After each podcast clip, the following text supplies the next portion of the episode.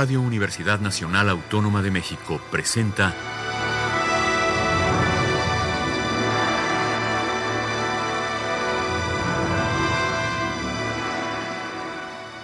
Hacia una nueva música.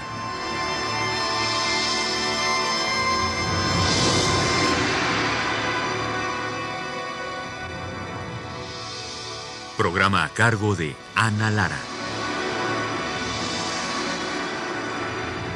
Muy buenas tardes, bienvenidos hacia una nueva música. Soy Ana Lara. El día de hoy vamos a escuchar la segunda parte de Anacleto Morones, ópera en un acto de Víctor Rasgado, que fue presentado en el Teatro Principal el 12 de octubre del 2017 en Guanajuato durante el Festival Cervantino. Estamos platicando con Víctor Rasgado esta tarde. Cuéntanos la historia de Anacleto Morones. Sí, cómo no.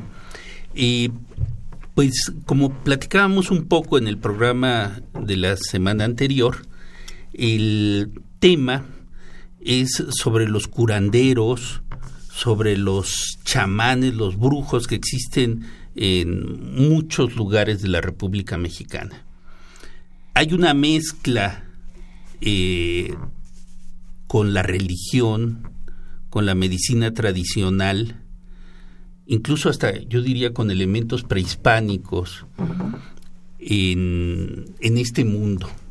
Y lo que Rulfo hace en su cuento Anacleto Morones es algo genial, como él estructura ciertos personajes para realizar una trama eh, que siempre te mantiene muy atento, que siempre te lleva hacia el final de, hacia la conclusión de todo el cuento, hasta las últimas palabras del cuento. Entonces, todos estos elementos a mí me sirvieron para generar cierto tipo de composición musical.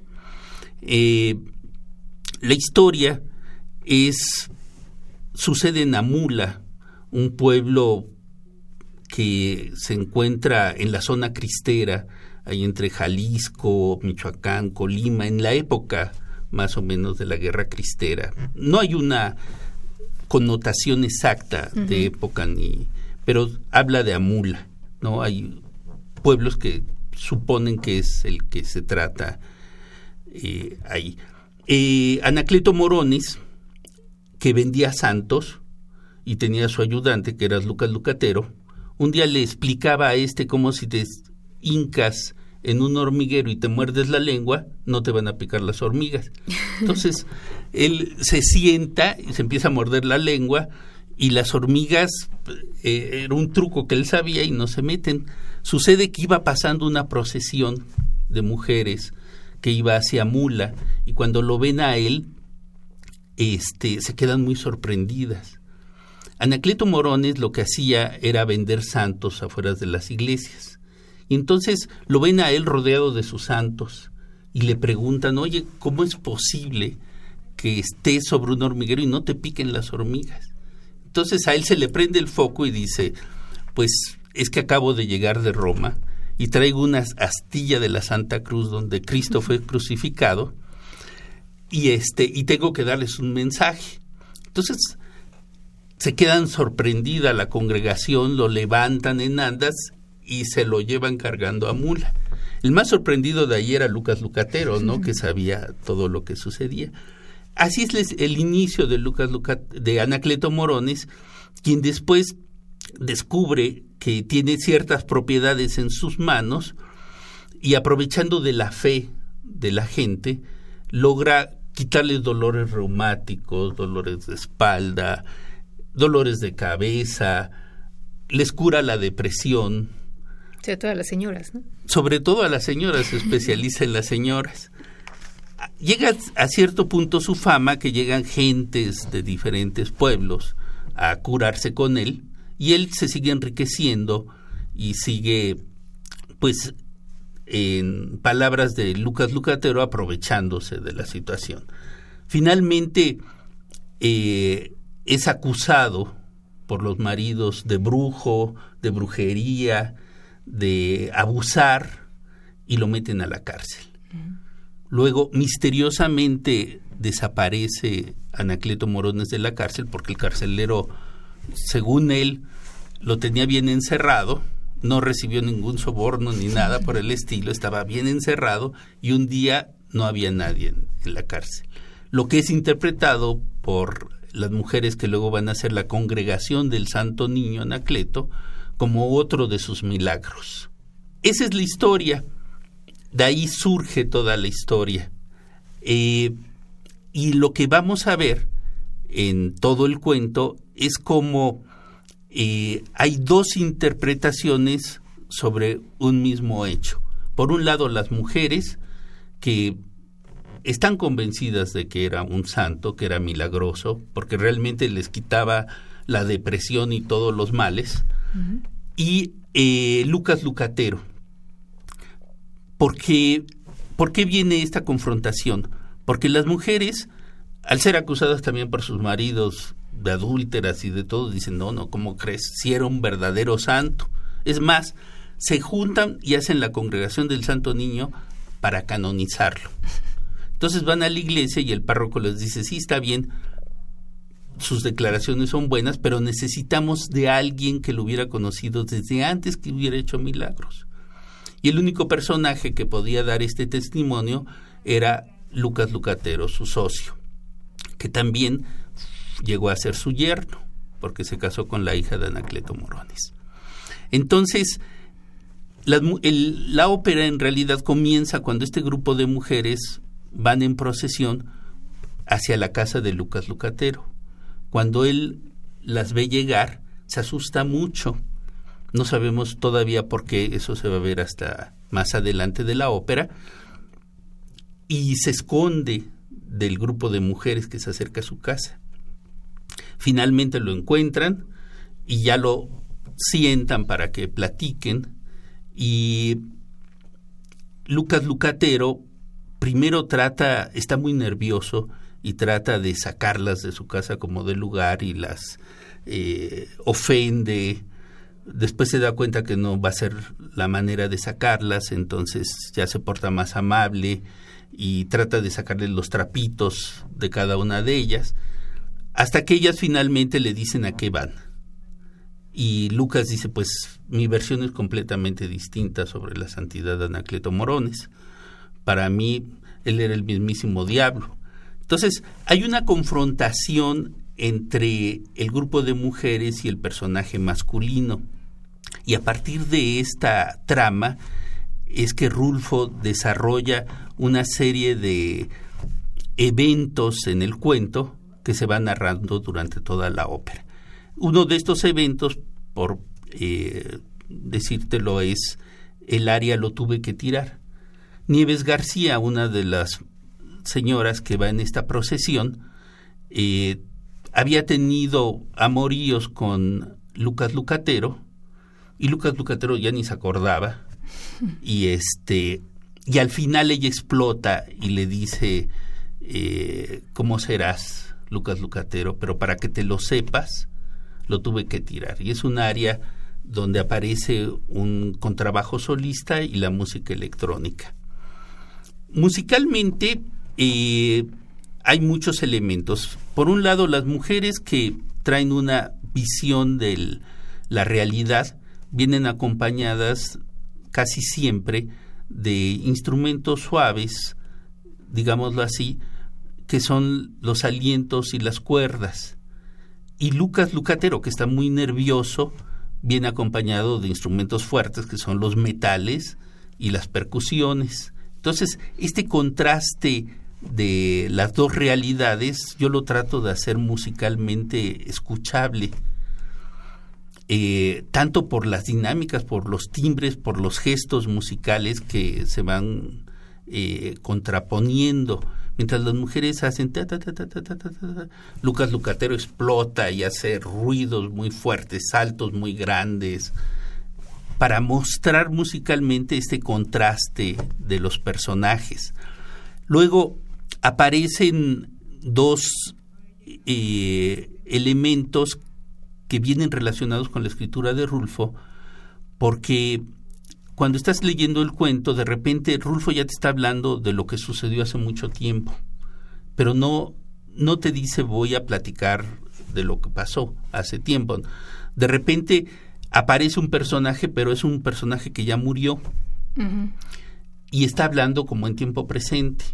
Entonces, para darle énfasis musical a esto, yo utilizo la música electrónica. Cuando aparecen momentos que están relacionados con los recuerdos, eh, la música electrónica juega un papel importante y son recuerdos de gente que murió.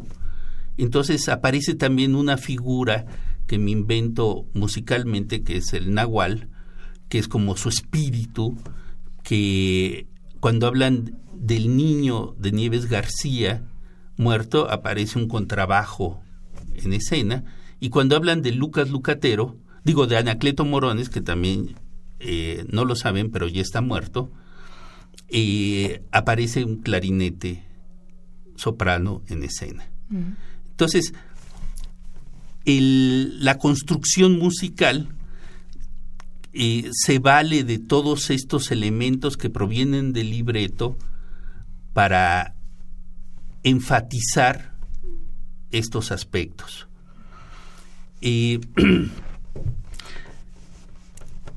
la ópera tiene sobre todo el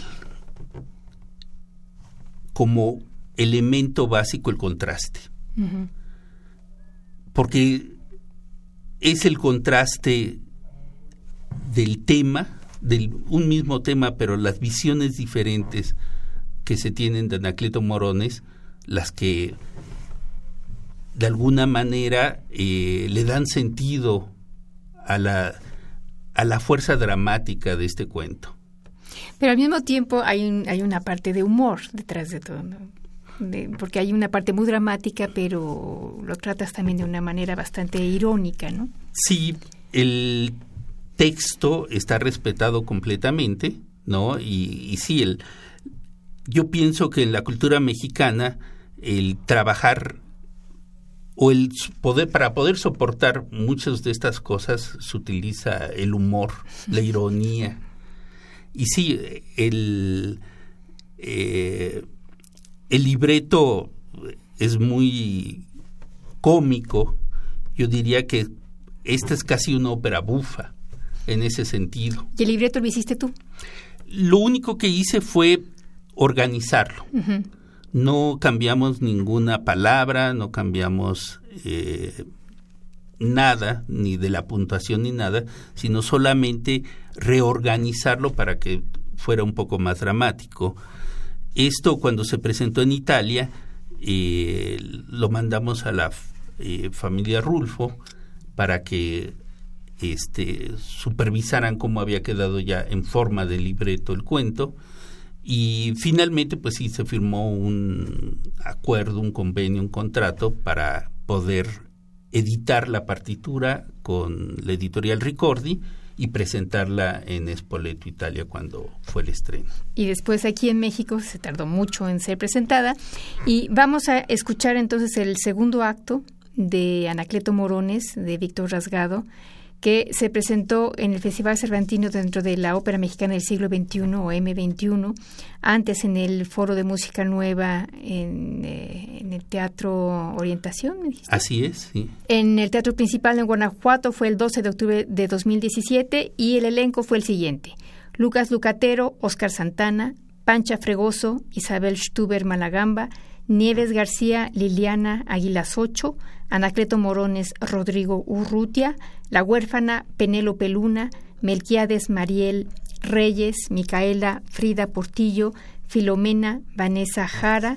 Eh, los músicos fueron del Centro de Experimentación y Producción de Música Contemporánea, el CEPRO Music, eh, y la dirección de José Luis Castillo.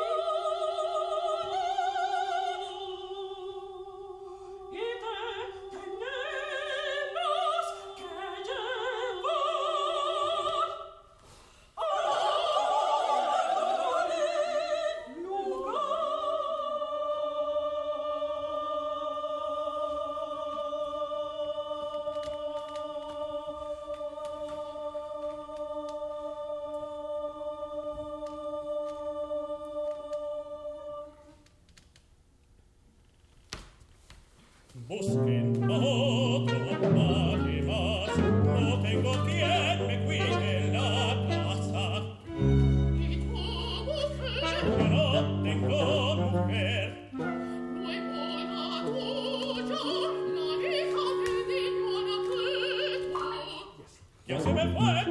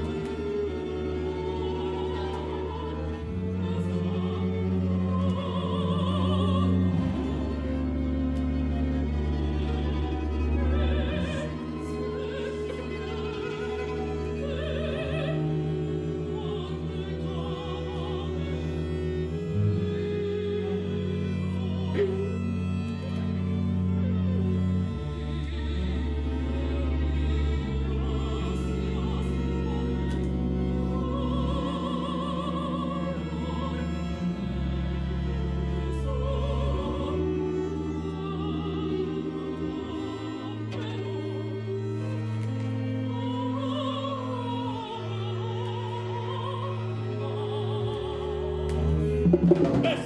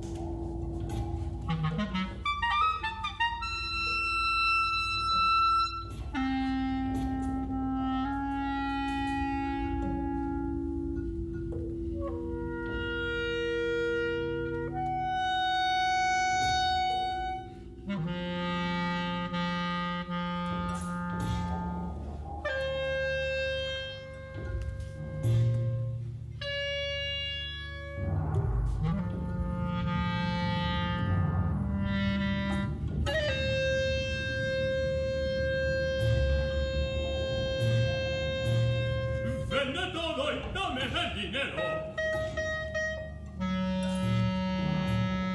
Porque necesito hacer un viaje. Vender todo, vender todo. Te escribiré desde allá. Y volveremos a hacer negocio. Porque no te no es lo mío.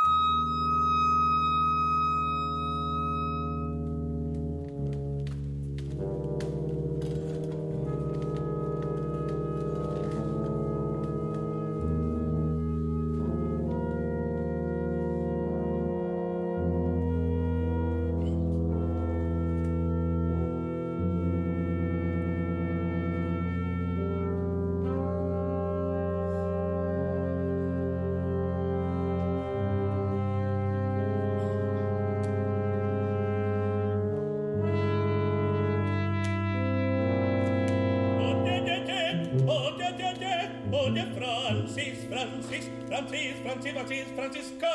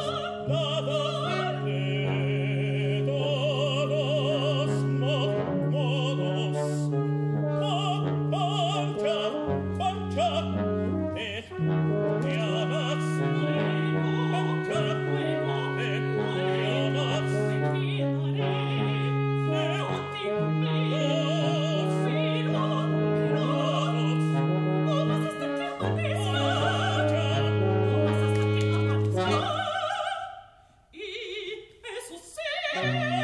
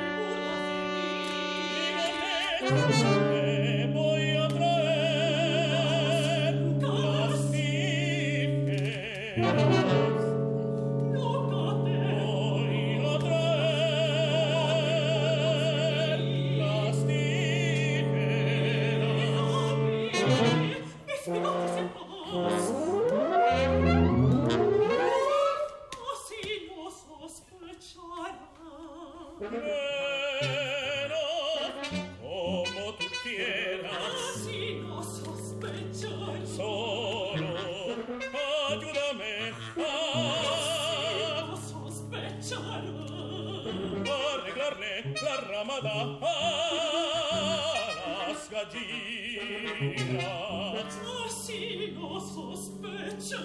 y a juntar otra vez las piedras que están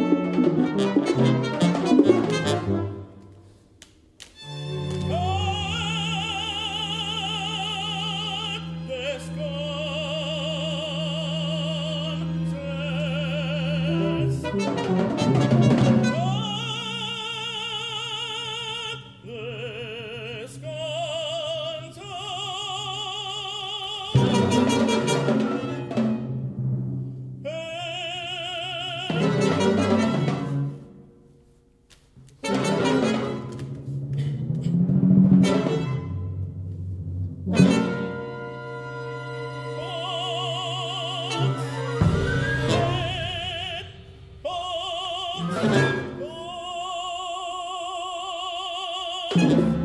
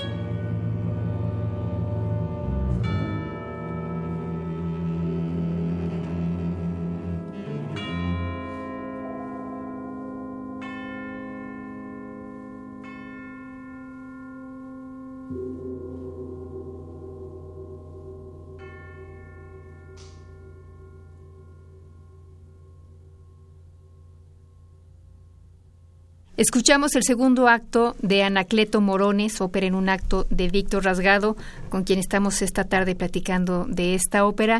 El elenco estuvo integrado por Óscar Santana como Lucas Lucatero, Isabel Stuber Malagamba, Pancha Fregoso, Liliana Aguilas Ocho fue Nieves García, Rodrigo Urrutia fue Anacleto Morones, Penélope Luna, La Huérfana, Mariel Reyes Melquiades, Frida Portillo Micaela, el Centro de Experimentación y Producción de Música Contemporánea CEPROMUSIC y la dirección de José Luis Castillo. Todo eso. Pero tú hiciste algunas adaptaciones justamente porque tenías un, un elenco particular en esta versión, ¿no? Sí, así es. Esta versión, que yo la llamo versión 2017, es, tiene la misma instrumentación, son 15 instrumentos, eh, pero en la versión original de 1994 son 10 voces femeninas, donde hay cuatro solistas y seis voces que hacen el coro. En esta versión eh, mexicana del año pasado son solamente seis voces femeninas y todas son solistas. Esa es una diferencia que me hizo eh, rehacer la partitura, básicamente. La partitura original está todavía hecha a mano, no existían Sí, eh, existían los los medios programas. que ahora existen. Y entonces aproveché el momento para pasar todo en la computadora y hacer esta versión para seis voces solistas. Que además forman parte del estudio de la Ópera de Bellas Artes, el LEOBA, del cual están saliendo unas voces fantásticas, ¿no? Así es, sí, es un proyecto de eh, que está dirigiendo Octavio Sosa con mucho éxito y las voces están teniendo diferentes tipos de experiencia y son voces jóvenes muy bien formadas que hicieron en este en este caso un trabajo extraordinario. Bueno, si la gente quiere oír la ópera completa, hay una versión en, en YouTube, me decías. Hay dos versiones. Está esta versión de concierto que ahora hemos escuchado y se encuentra también la versión del dos, de 1994 que se hizo en Spoleto, Italia, donde el tenor es Elías Granados, un Ah, sí. mexicano que este que después de que algunos tenores europeos renunciaron al proyecto, llegó él a, a salvarlo. Increíble. Sí, sí, un- una persona eh, pues muy especial y, muy trabajador eh, y de una gran capacidad musical para memorizar esta ópera que para el tenor es bastante es un reto muy grande. Bueno, Víctor, ¿tienes una página o algo donde la gente pueda escuchar tu música o en SoundCloud o Spotify, una de estas Sí, plataformas? muchas de las grabaciones están en iTunes, en Spotify. Eh, yo no tengo una página, la han hecho algunos de mis alumnos y creo que ya no existen esas páginas, pero ahora estamos, está eh, otra persona construyendo esta página victorrasgado.com donde ahí van a meter todo lo que tengo de producción musical hasta ahora. Sí. Bueno, pues muchas gracias, Víctor Rasgado, por toda esta serie de, de programas. que Qué bueno que lo hicimos ahora que este año que cumplimos 60 años, tú y yo. Este, No, y sobre todo yo quiero agradecerte a ti, Ana Lara, a Radio UNAM y a tu público que has estado formando durante 30 años que se cumplen este año precisamente de tu programa y muchas Eh, felicitaciones. gracias y pues gracias por, por venir y compartir porque de eso se trata, es un espacio para todos ustedes. Y bueno, yo agradezco a Francisco Mejía que estuvo en los controles técnicos, a Alejandra Gómez que estuvo en la producción, yo soy Ana Lara y les deseamos que pasen muy buenas tardes. Hasta la próxima.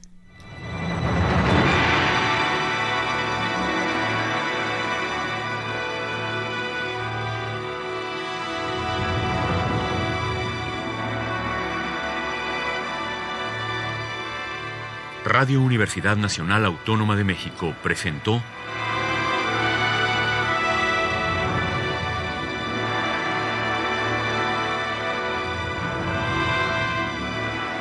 Hacia una nueva música.